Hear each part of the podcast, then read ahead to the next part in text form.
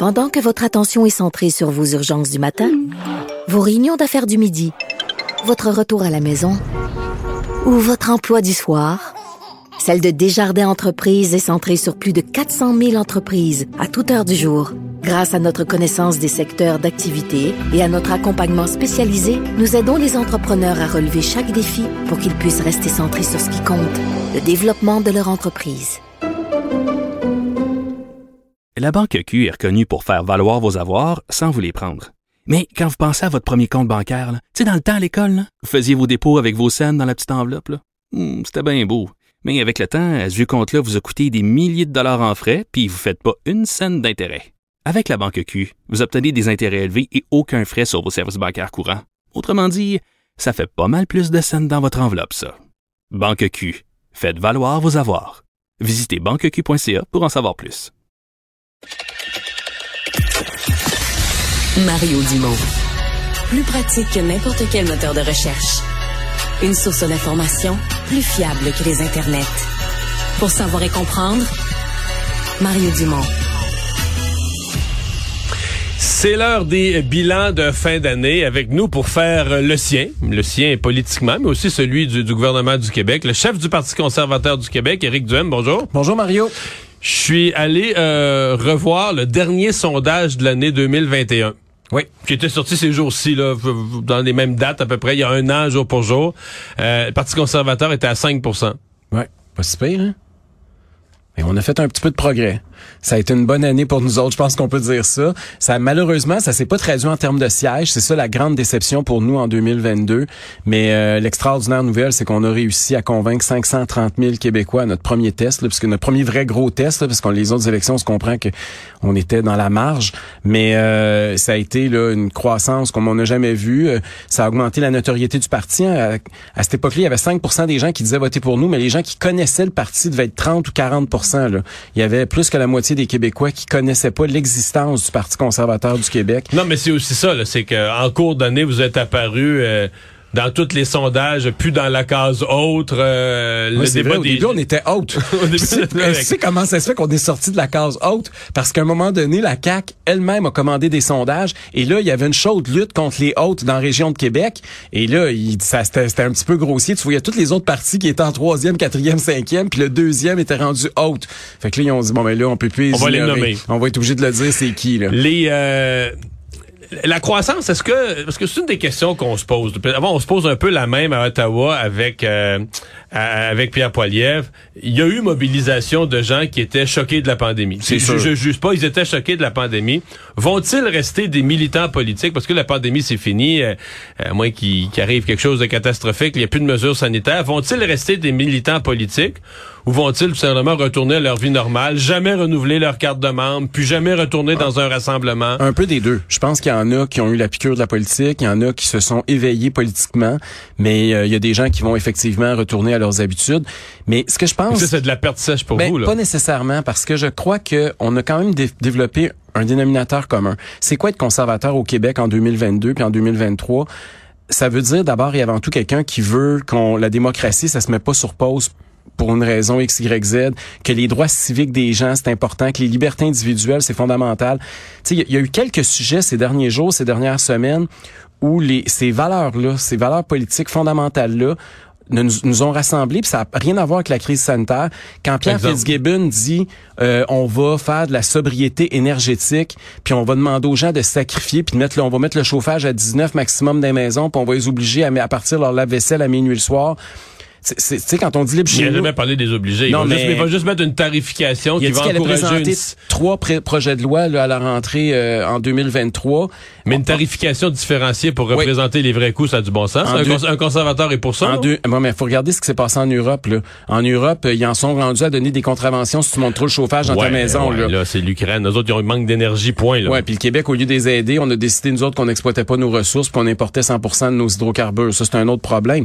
Mais je pense, puis ça, c'est un exemple. Autre exemple, quand on a parlé du travail des enfants, c'est bien beau, c'est l'idée, personne veut que les enfants travaillent, mais le Québec, c'est pas le Bangladesh, là. C'est pas... euh, et là, le ministre du Travail, Jean Boulet, a commencé à dire qu'il allait présenter un projet de loi, lui aussi, à la rentrée parlementaire en 2023, où là, on va, plutôt que ce soit les parents, ça va être le gouvernement qui va décider à partir de quel âge, puis dans quelles conditions, puis combien d'heures par semaine, puis combien d'heures les fins de semaine. On fait de la micro-gestion dans la vie des individus. Et ça, en tant que conservateur... Ça, c'est une chose que vous allez combattre, mettons, la, la, loi sur le travail des ben, enfants? C'est pas... Moi, je suis pas... on est, c'est sûr que tout le monde est d'accord pour dire les enfants ne devraient pas... C'est surtout pas... On parle de l'exemple du Bangladesh, mais il y a pas, faut pas qu'il y ait d'exploitation du travail des enfants. Soit étant dit, en période de pénurie de main-d'œuvre, que les enfants donnent un coup de main, qui se valorisent à travailler, qui apprennent la valeur de l'argent de cette façon-là, euh, qui développent des habiletés, que c'est pas tout le monde qui a des scores extraordinaires à l'école. Je veux dire, c'est pas juste négatif, là, le travail des enfants. On a tous travaillé. Il y a de la misère à l'école, puis la, la, la, la, limite, par exemple, pendant la semaine, du lundi au vendredi, c'est quelque chose que vous seriez prêt à vous C'est aux parents à déterminer ça. C'est pas à l'État. Moi, ce que j'aime pas, c'est que le Big Brother arrive puis nous dise tes hmm. enfants ils vont avoir le droit de travailler tel jour à telle heure pendant tant de temps à partir de tel âge. C'est pas le rôle du gouvernement. On veut déresponsabiliser le parent. Ça, c'est très conservateur comme philosophie par rapport à, à cet enjeu-là. Euh, on vient de parler de tantôt. Euh, J'entendais votre discussion sur le système de santé. Ça aussi, ça va être un débat où... Euh... mais je voulais vous en parler parce qu'effectivement, plus tôt aujourd'hui, on a parlé de l'émission du système de santé et du ministre Duclos qui, lui a une vision là, de comment euh, au Canada, les provinces... C'est pas de ses affaires. Je veux dire, c'est pas une compétence fédérale, la santé. Qu'est-ce que le fédéral fait que c'est sabot dans les compétences du Québec? Comment ça se fait que le ministre du Clos permet de commencer à mettre des conditions? C'est ça qui va, c'est ça qui en arrière de la tête quand il dit ça. Il voudrait imposer des conditions d'Ottawa pour que les provinces fassent ce que eux veulent. Justin mais déjà, hier a commencé à en parler un peu. Mais déjà, les cinq conditions de base de la loi fédérale sur la, sur la, santé, ben c'est ça. Euh, euh, ça, c'est l'architecture du système de santé canadien. Est-ce que ça a donné aux Canadiens un meilleur système de santé qu'ailleurs dans le monde? Ben non. C'est bien pire que tous les modèles européens. Et... Euh, Justin Trudeau, hier même, a développé quelque chose. Il a commencé à dire, là, il y a des nouveaux arrivants, il va falloir qu'ils reconnaissent les diplômes s'ils veulent qu'on les aide. Là, le fédéral, là, c'est pas... Euh, c'est bien c'est vrai qu'il y a un problème de santé là, c'est vrai que notre système de santé est totalement inefficace, c'est vrai que les Québécois paient énormément d'argent pour un système, c'est quoi c'est rendu la moitié de nos dépenses de programme qui vont dans le système de santé, c'est beaucoup trop élevé par rapport à la qualité des soins qu'on a en retour.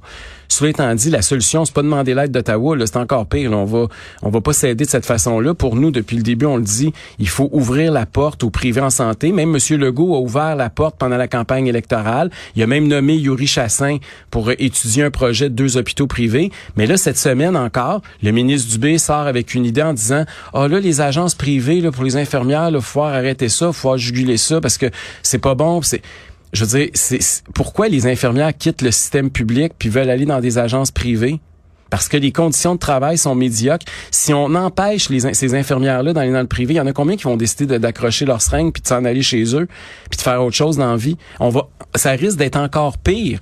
Donc, au lieu d'être un gouvernement qui remplit son engagement puis qui ouvre la porte au privé, il est en train de faire exactement le contraire puis il est en train de se mettre avec les syndicats avec Québec solidaire pour empêcher les agences privées de travailler dans le domaine de la santé.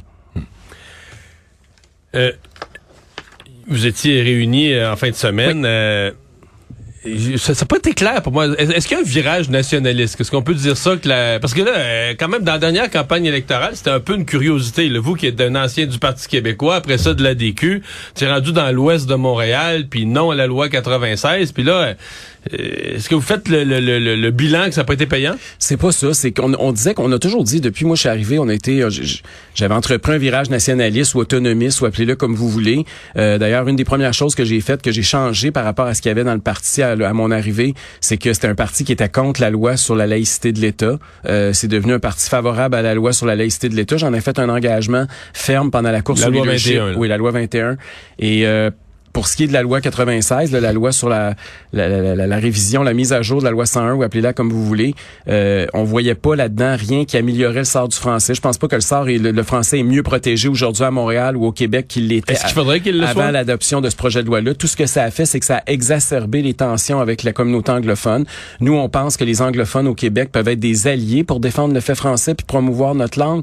Euh, D'ailleurs, 75 des parents présentement anglophones au Québec envoient leurs enfants dans des écoles francophones bilingues ou des programmes d'immersion.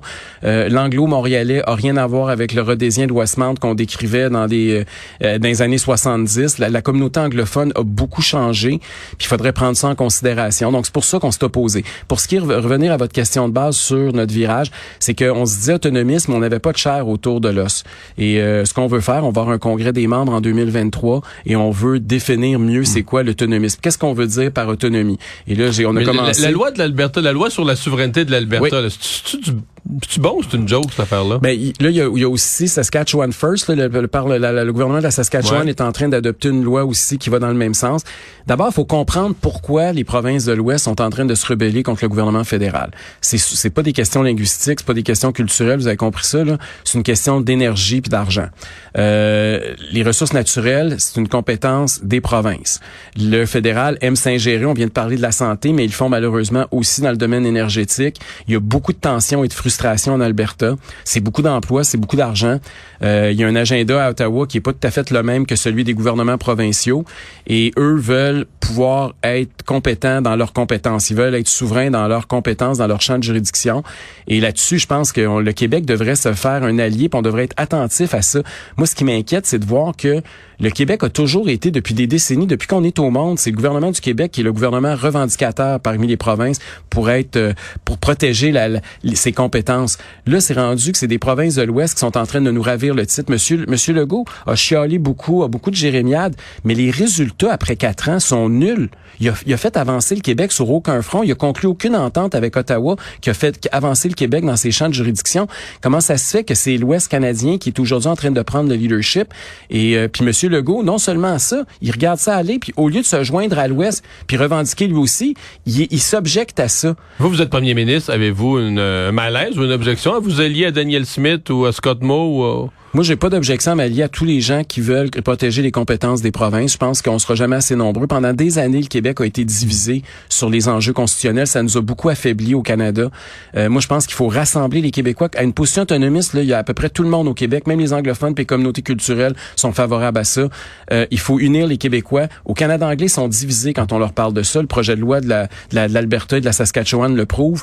Euh, il faut se faire aller voir parler à nos alliés. Ça donne que c'est beaucoup des gouvernements conservateurs parce qu'on le sait, les gouvernements conservateurs sont toujours plus décentralisateurs que les libéraux ou les néo-démocrates à la scène fédérale puis sur les scènes provinciales pour les assemblées législatives ailleurs au pays. Donc, on, moi, je pense qu'il faut faire une alliance conservatrice au Canada. Puis je pense que celui qui, qui est le mieux placé pour la faire, c'est nous, c'est le Parti conservateur du Québec qui est le mieux placé pour parler à ces gens-là puis tranquillement commencer à développer notre position autonomiste en partenariat avec ces avec ces gouvernements provinciaux-là. Puis même avec le gouvernement, avec le Parti conservateur à Ottawa, Pierre Poilievre est pas mal plus décentralisateur que Justin Trudeau puisqu'on parle d'autonomie, on vous a pas tant que ça entendu sur la le, serment au roi, qui a été quasiment le gros sujet de ces deux semaines de session parlementaire à Québec. Qu'est-ce que vous en avez pensé? Avez-vous été euh, ému, impressionné par le courage de Paul Saint-Pierre Plamondon? C'est sûr que c'est quelque chose de hautement symbolique. Euh, moi, j'aurais souhaité qu'on parle davantage d'inflation puis qu'on parle davantage de comment donner de l'argent dans les poches des contribuables à la veille de Noël plutôt que d'envoyer juste des chèques. J'aurais souhaité qu'on ait une solution un peu plus durable puis qu'on parle beaucoup de ça. Euh, cela étant dit, je suis pas un monarchiste je comprends la légitimité, puis j'aurais voté en faveur du projet de loi euh, pour euh, arrêter le, le, le serment d'allégeance Il n'y en avait pas un dans votre parti, un de vos candidats vedettes qui était monarchiste? Ben oui, il y en a. Il y en a dans toutes les partis, là. Mais moi, personnel, je vous parle de moi, puis je parle du parti, là. Mais c'est sûr qu'il y en a, mais... lui, il doit être follement attristé. c'est sûr. mais même, même à ça, on est le parti qui est supposé être pour la liberté de choix, puis en passant, les gens qui veulent encore porter allégeance au roi, ils peuvent encore le faire. Un député qui est élu, puis pour qui c'est bien important, puis moi, je suis d'accord avec ça. Si lui pense que c'est bien important de porter allégeance au roi qu'il le fasse. Ce sera permis de le faire. Euh, puisque je fais commander des, des choses vite, la, la COP 15. Oui. Avez-vous été rassuré euh, qu'il y a une entente? Ou est-ce que vous y croyez? C'est euh, c'est pas la première fois qu'on a des, euh, des, des, des, des, conférences internationales. C'est beaucoup de gens qui voyagent partout à travers le monde là, pour nous dire de pas voyager, là, là, qu'il y avait personnes qui étaient là. Mais oui, c'est ça. C'est toujours assez hallucinant de voir comment ces gens-là se rendent pas compte de la contradiction. c'est toujours aussi décevant de voir que les gouvernements qui signent ça pour bien paraître, euh, quand on regarde quelques années plus tard, c'est le Canada, toutes les cibles qu'on a signées à peu près à toutes les COP, puis même pas juste les COP, là, toutes les autres qu'il y a eu. Euh, le Canada ne respecte jamais ses cibles, ou à peu près pas. On le respectait. Ça, c'était avant Stephen Guilbeault, là. Ouais, c'est ça. Là, on l'a respecté, mais c'est pas à cause de Stephen Guilbeault, c'est parce qu'on était confinés puis on a un petit peu moins consommé, on s'est un petit peu moins promené entre le travail puis la maison, là. Ça a aucun rapport avec les, les politiques gouvernementales. Mais, euh, puis tu sais, c'est la même chose avec le gouvernement qui nous dit d'économiser l'énergie puis on passe devant les édifices gouvernementaux puis on voit que les lumières sont allumées 24 heures par jour. Je veux dire, c'est toujours, il y a quelque chose de très hypocrite. Puis moi, j'ai hâte qu'on ait qu'on ait un débat sur le ça soit pas une ça soit pas dans une conférence internationale mais que nous-mêmes on se regarde dans le miroir puis on dit qu'est-ce qu'on fait? C'est pas puis tout le monde est d'accord je veux dire on est tous on veut tous sauver la planète on veut tous que l'environnement soit de meilleure qualité mais il faut ça ne se fera pas contre l'économie. Ça ne se puis on le voit tout le temps. Là, on dirait que la cause verte est toujours utilisée pour faire des fiascos épouvantables sur le plan financier et économique. Puis il y a toujours une taxe d'attache à ça. Moi, c'est ça qui m'écarte. J'ai toujours l'impression que c'est des gens qui sont déguisés en prêt vert, mais quand dans le fond, quand tu regardes le résultat net après ça, c'est que les contribuables se ramassent à payer, puis ça se ramasse dans des espèces de fonds qui servent à toutes sortes de choses. Euh, c'est, on commence à connaître le pattern, là, puis c'est ça qui me dérange de ces conférences-là. Là. Je suis pas un, hmm. un apôtre là, des COP ou des, des autres ententes internationales à ce niveau. Êtes-vous commis vraiment pour quatre ans? Parce que là, pas de siège à l'Assemblée. Là, vous avez négocié un salaire comme chef du parti, le payé avec les fonds du parti. Mais tu sais, des fois, on sort d'une élection, on se dit, ouais, là, je suis commis pour quatre ans. dans la semaine d'après, on se... Mais c'est long, un vrai quatre ans, c'est long, là. C'est très long, c'est un marathon. Moi, je suis marathonien, fait que j'ai pas peur de ça. Les, euh, quand j'ai quand j'ai brigué la, la, direction du Parti conservateur du Québec il y a près de deux ans, euh, j'avais dit que je m'embarquais là-dedans pour 10 ans. Puis moi mon conjoint, on s'était dit, OK, c'est 10 ans, on va, on va, on va sacrifier, on va consacrer, on va s'activer une décennie. Fait que là, il nous en reste 8. Donc, euh, c'est pas 4 ans, ça va être 8 ans.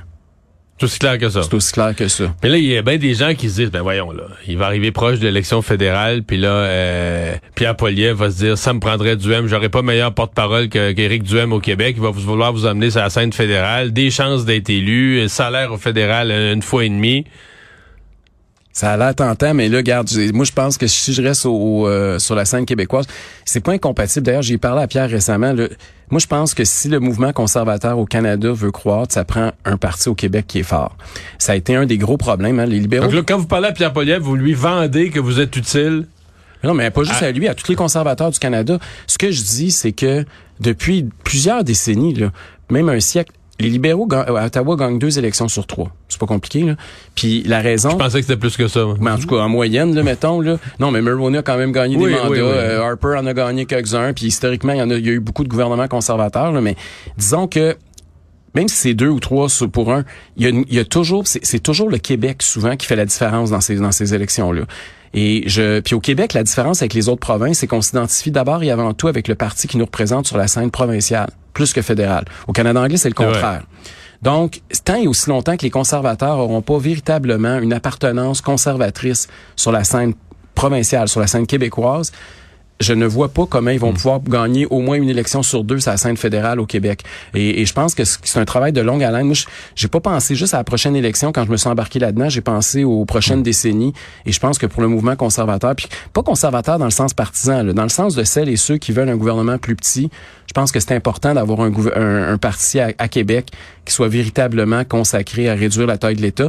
On pensait que c'était la CAQ, mais il n'y a plus personne aujourd'hui qui pense que c'est la CAQ. Tout le monde a compris que François Legault a dépensé plus que n'importe qui. François Legault a augmenté la taille de l'État plus que n'importe qui. François Legault a augmenté les listes d'attente en santé plus que n'importe qui avant. François Legault a dit non au, au, développement de nos ressources, nos hydrocarbures notamment, plus que n'importe qui dans l'histoire du Québec. Donc, c'est pas quelqu'un qui a des convictions à droite. Il a clignoté à droite, mais il a tourné à gauche quand il a eu les mains sur le volant pour prendre le pouvoir.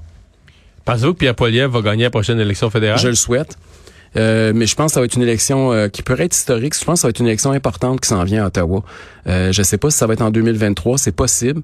Ça peut même être probable. J'ai l'impression que ça va être une, une élection assez épique. On l'a vu là, avec l'élection partielle la semaine dernière euh, dans la région de Toronto. Euh, ça va être une élection plus serrée qu'on pense. Il n'y a rien d'acquis pour les conservateurs, même s'ils sont euh, trois points ou quatre points d'avance à la scène nationale. je pense que ça va être très, très, très serré. Puis je pense qu'ils ont, ils vont, c'est pour ça que je parlais du Québec tantôt. Ils vont avoir besoin d'appui au Québec parce que présentement, là où hmm. le bas blesse, c'est que les intentions de vote au Québec sont relativement basses pour le Parti conservateur du Canada. Vous qui voulez réunir tous les conservateurs du Québec. Oui. Euh, les députés conservateurs, parce que les députés conservateurs fédéraux, vous dites que vous avez des contacts personnels avec Pierre Poliev, mais parmi ces députés, il y en a jamais là, qui sont vraiment affichés comme comme conservateurs ou comme conservateurs du Québec. Il y en a juste un sur dix qui s'est qui s'est affiché pro Poliev aussi. Là. Ils se sont tous mis avec Jean Charest, faut pas oublier ça. Là. Mais je voulais vous en parler de Jean Charest. Voulez-vous le rallier dans votre parti? Ça serait une grosse prise, tant qu'à unir le mouvement conservateur du Québec. Je pense pas que M. Charest est conservateur sur la scène québécoise. Ah non. Mais euh, non, non, mais tu sais, quand on est en politique, je parle pas de Jean Charest, mais c'est sûr que dans, à l'intérieur des rangs du Parti conservateur du Québec présentement, il y a des gens qui historiquement arrivent de toutes les de toutes les couleurs. Euh, je suis conscient que tu sais, ça a beaucoup fait jaser parce que c'est vrai aussi, là, il y avait des Québec solidaires qui se sont joints à nous. Il y en a même qui se sont présentés aux élections. Euh, il y a des gens qui sont venus du Parti libéral. Il y en a des, des anciens péquistes. Il y a des, surtout des caquistes. Mais, mais, surtout, ça, surtout des gens qui ont jamais fait de politique. Ouais, mais là, on n'a plus de temps. Là, mais ça, les gens de Québec solidaire qui étaient avec vous, c'est triste à dire, mais c'est zéro des conservateurs, c'est des anti-vaccins. Mais non, non, non, c'est pas ça. Ah, j'en ai entendu. J'ai deux J'en ai entendu. Quelqu'un racontait dans son milieu de travail là, une fille qui savait pas qui vous étiez, qui connaissait pas rien d'une partie conservateur, qui était anti-vaccin parce qu'elle est médecine naturelle. Puis elle, a vu un politicien qui avait l'air anti-vaccin, puis elle l'adorait. Elle s'est mise à s'abonner Facebook, puis elle écoutait puis tout ça. Mais je vais vous envoyer. Elle était, Québec solidaire l'année d'avant. là. Je vais vous envoyer Luce Dano, notre candidate dans Johnson, qui a été candidate deux fois pour Québec solidaire. Euh, vous allez voir que c'est une vraie conservatrice. Elle est rendue conservatrice. Oui. c'est tout un virage. Non, mais c'est que... tu pensais que l'État, c'était l'affaire la plus importante, que l'État devait intervenir partout, mais plus là. C'est parce que moi-même, j'ai appris à découvrir, à découvrir Québec solidaire par les yeux de nos, nos, des, de nos soldats qui se sont joints au Parti conservateur. Il y a comme, ce que j'ai compris, c'est qu'il y, a comme deux espèces d'ailes politiques à l'intérieur de Québec solidaire. T'as les woke, puis ces gens-là, on leur parle pas. On s'entend, là, eux sont vraiment dans une autre dimension par rapport à nous. Mais t'as aussi des espèces de, de hippies, là. Des gens qui sont très vivre et laisser vivre. Euh, anti-système un peu. Anti-système, euh, qui aiment pas le gros gouvernement. Vous avez raison, ils aiment pas le big pharma non plus. Ils aiment pas, ils, aiment pas qu'on contrôle leur vie. Ils sont très, très libertins. Euh, donc, ces gens-là se sont retrouvés, se sont reconnus dans le discours du Parti conservateur au cours des derniers mois. Puis je pense que c'est pas incompatible. La greffe pourrait prendre, effectivement. Eric Duhem, joyeuse fête. Merci d'avoir été là. Merci à vous.